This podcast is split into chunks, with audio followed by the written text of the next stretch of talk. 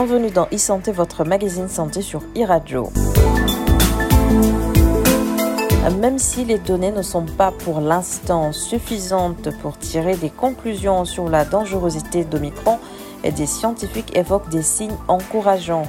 Selon l'Organisation mondiale de la santé également, il est quasi certain que le nouveau variant n'est pas plus grave que Delta.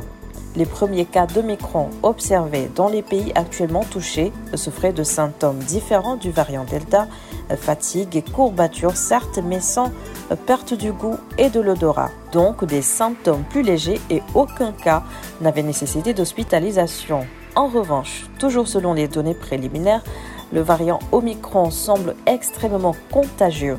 On parle même d'une capacité de transmission bien supérieure à Delta. Cette haute contagiosité pourrait bien être une bonne nouvelle selon ces chercheurs et scientifiques.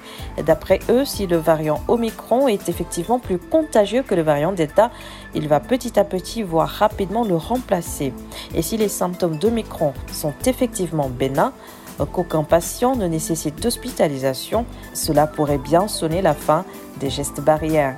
Mais ils appellent aussi à la prudence et à la patience. Ces données sont à prendre avec des pincettes. Jusqu'à présent, les nouveaux variants se sont toujours montrés forcément plus contagieux sans jamais être moins dangereux.